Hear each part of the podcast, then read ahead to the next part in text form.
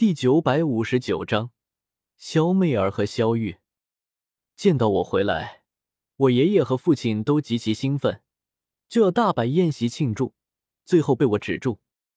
我可忘不了，纳兰帝国也有魂殿势力蔓延过来，当初雾老就负责这一片，如今雾老立功高升回中州，当了分店店主，可谁知道魂殿那边有没有派新的护法接替雾老的位置？我现在是悄悄离开大爱盟，如果让魂殿打听到我出现在纳兰帝国，中州或许会生出许多波折。我父亲和爷爷只好悻悻作罢，放弃了大肆庆祝，却还是喊来一桌丰盛的酒菜，高歌置酒，与我彻夜长谈。第二日一大早，等我醒来时，却见床头站着一道人影，分明是个女人，这可把我吓坏了。连忙扯过被子盖住身体。你谁呀？昨晚我可没有喝醉，什么都没干，你别想赖我。噗嗤，一道轻笑声响起，那人影缓缓转过身来，露出一张让人心动的容颜，并且褪去少女的稚嫩，愈加娇艳欲滴。不是别人，正是我堂姐纳兰嫣然。她白了我一眼。掩嘴轻笑，小叶子，你这么紧张做什么？可一点都不像一位斗宗老祖。我长松了口气，扯过来的被子扔到一旁，大大咧咧的靠在床上。是嫣然姐啊，你这么个妖娆倾城的大美人，一大早跑我房间里来，换谁不紧张啊？呵呵，人长大了，嘴也花了。纳兰嫣然如今竟然也达到了斗宗修为。不过，似乎是刚刚突破的，修为尚未稳固，气息起伏不定。他笑过之后，神情又暗淡下来。小叶子，萧炎他在你之后也去了中州，你有见到他吗？纳兰嫣然和萧炎，在我离开西北疆域之前，也就是数年前，就已经依照婚约成婚。两人在我的搅和下，也是两情相悦。只是在我离开西北疆域不久，萧炎终归是待不住，动身前往中州。而那时候，纳兰嫣然已经有孕在身，不能随他同去中州。娘亲，房间外，一个小男孩虎头虎脑的跑进来，拉着纳兰嫣然的手，看向我的目光中也满是好奇，没有半点怕生。纳兰嫣然拉着他的手。脸上满是慈爱，小妖渣，这是你舅舅纳兰叶，快叫舅舅！舅舅！小男孩大喊了声，中气十足，把我给震懵了。早在中州时就听萧炎说过，他在纳兰帝国有了一个儿子，如今亲眼看见，还是少不了懵逼。同样是订婚，我和萧媚儿还没成婚呢，怎么你们孩子都能打酱油了？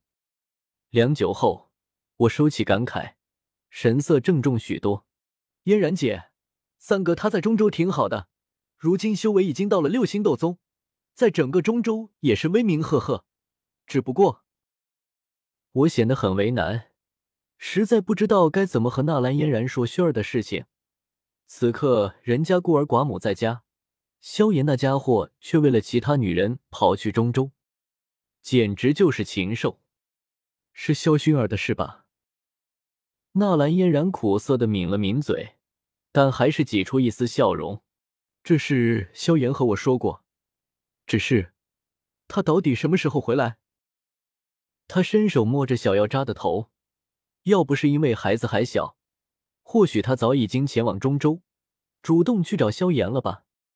这是我实在无法回答，支支吾吾许久，只能很敷衍的回道。应该快了，萧炎他很快就能回来。确实也快了，等我拿到那枚地丹，解决掉魂天地，一切就都结束了。只是这一切究竟还要多久，我自己心里也没底。等回到中州，我一定要狠狠打萧炎一顿！竟然把嫣然姐一个人扔在西北，太可恶了！等纳兰嫣然牵着小药渣离开后。我起床伸了个大懒腰，也想起自己那到现在还没成婚的小未婚妻，摸了摸下巴，上午就去见她吧。也不知道媚儿如今怎么样了。纳兰城外，一处山清水秀、天地能量浓郁之地，这里早已经有一座学院建立。最开始是叫监察左部第一附属学院，后来又改成纳兰帝国第一附属学院。这里占地广阔，庭院楼阁林立。一大早上，来自帝国四面八方的学员已经早起。一道道人影在宽阔的练武场上挥汗如雨，磨练武艺和斗技。